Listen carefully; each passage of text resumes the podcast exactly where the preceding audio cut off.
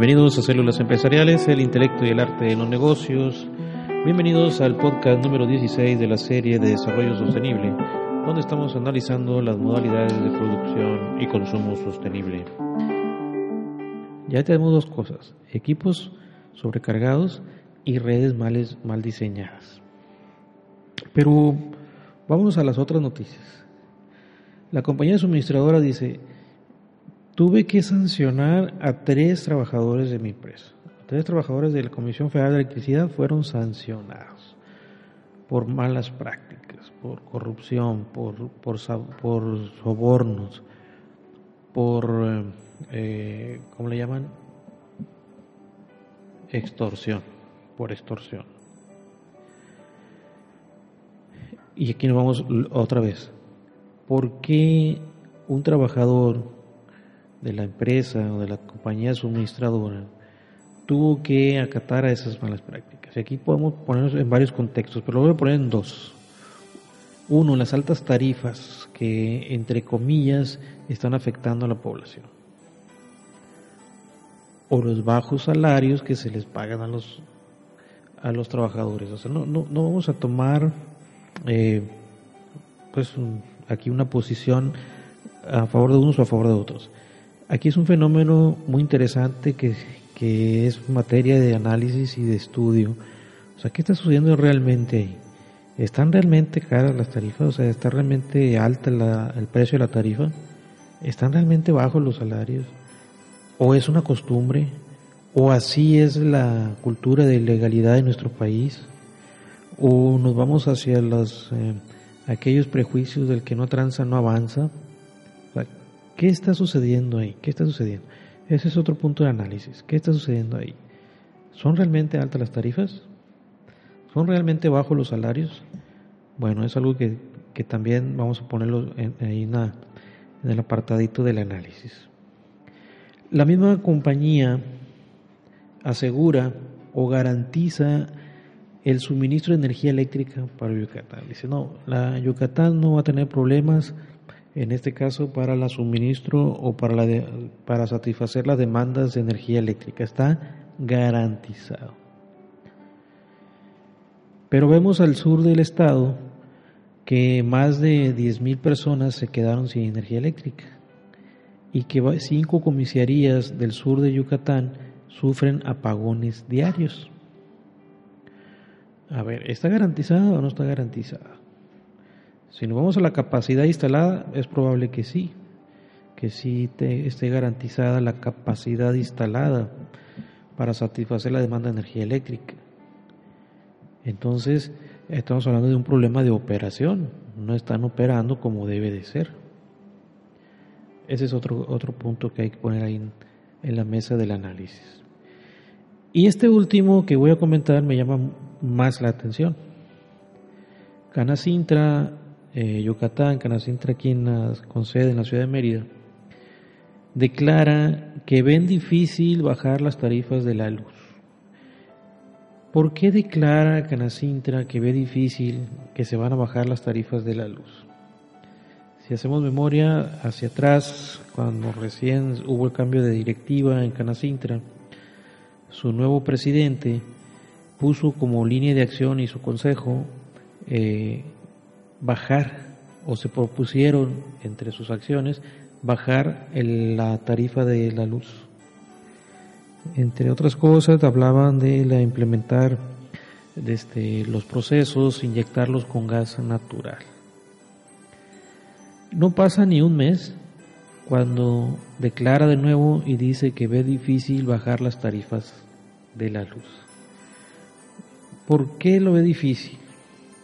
Bueno, habría que preguntarles a estas personas qué fue lo que vieron o qué fue lo que analizaron, porque en una instancia estaban segurísimos o tenían como línea de acción bajar o como propósito, pues eh, eh, presionar a nuestras autoridades, presionar al gobierno federal para que se bajaran eh, la energía eléctrica aquí en, el, en la península de Yucatán.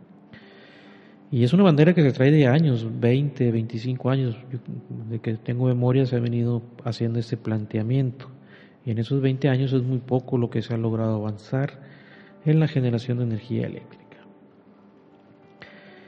Pongo en la mesa del análisis estos puntos desde el punto de vista del cliente, el punto de vista de la infraestructura, o sea, la, la edad o antigüedad de la infraestructura eléctrica, las políticas de operación de la compañía suministradora y de cómo contribuye la sociedad para que se mantengan estándares competitivos en materia de energía eléctrica. Estos, estos puntos de análisis, si nos vamos a la parte dura de lo que está sucediendo ahorita de manera esporádica, ahorita son nueve noticias en 20 días, en tres semanas.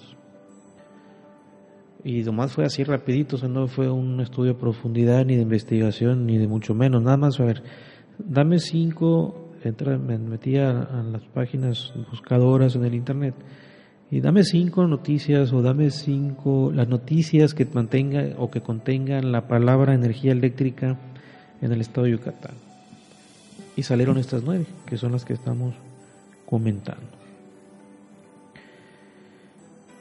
Si pensamos que está garantizado la capacidad instalada para el suministro de energía eléctrica y nos quedamos con esa sola idea, entonces pues es muy poco lo que hay que hacer al respecto. Si tenemos energía eléctrica que podemos consumir al mismo ritmo al que estamos acostumbrados o al mismo ritmo al que estamos este, eh, habidos a hacer todos los días, entonces, pues, pues sí se garantiza, pero es muy poco lo que se ahorra. No hay una propuesta de ahorro. Y, que, y, cada, y vemos que cada vez son más los afectados por estos apagones. Son cada vez más los afectados, o sea, son un mayor número de personas las que se ven afectadas por estos apagones. Entonces, si eso es ahorita por fallas, por la infraestructura, por la mala operación, por las políticas, o falta de presión, o malos manejos, o, o incluso los eh, hábitos de consumo de manera desmedida, entonces podemos decir que en un futuro no muy lejano estaremos agotando este recurso. Si seguimos a este ritmo, son nueve noticias por 21 días. No estoy hablando de de cantidad de energía, eso sería ahí sí traía un estudio más profundo o un estudio de investigación con datos, hechos y cosas reales. Pero sí nos da un parámetro que tenemos que encender nuestros focos amarillos para empezar con la prevención. Y aquí es donde la generación distribuida viene o debe lograr tapar esos huecos de falla en el suministro. Es decir, si en vez de restaurar 30 kilómetros de línea en postería o incrementar la capacidad instalada en transformadores de distribución, de energía, pues debemos ir pensando ya en instalar centrales de generación eléctrica y distribuirlas en toda la red, ya sea para inyectarle mayor voltaje o para mantener o contener las cargas o las cargas eh, que se han venido incrementando en los años sin un control medido.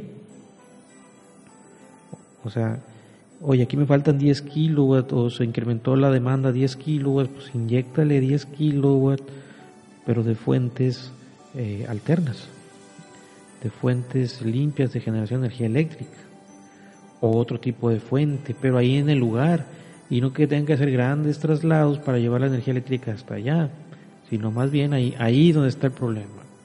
Ahí donde se quedaron esos 10.000 sin energía eléctrica, debemos instalar eh, X número de cantidad de microredes ahí, microcentrales de generación, que son pocas y son pequeñas, no nos requiere mucho. Y la otra, ¿por qué tengo que sancionar a mi personal? o no están capacitados, o no le tienen amor a la camiseta, o sus políticas son muy de operaciones son muy radicales, bueno, no sé. Pero también es un punto que llama la atención en lo que está sucediendo en el interior de esta empresa suministradora. Entonces, para cerrar un poquito y aterrizar este punto, debemos ir pensando en que en un futuro no muy lejano podemos tener apagones, pero ya no por fallas, sino apagones programados, apagones que, a ver, no nos da la capacidad de demanda. No tenemos infraestructura suficiente para suministrar energía eléctrica a la población. Vamos a hacer un plan de contingencia para ir sacando cargas a determinadas horas. Y se hace un listado.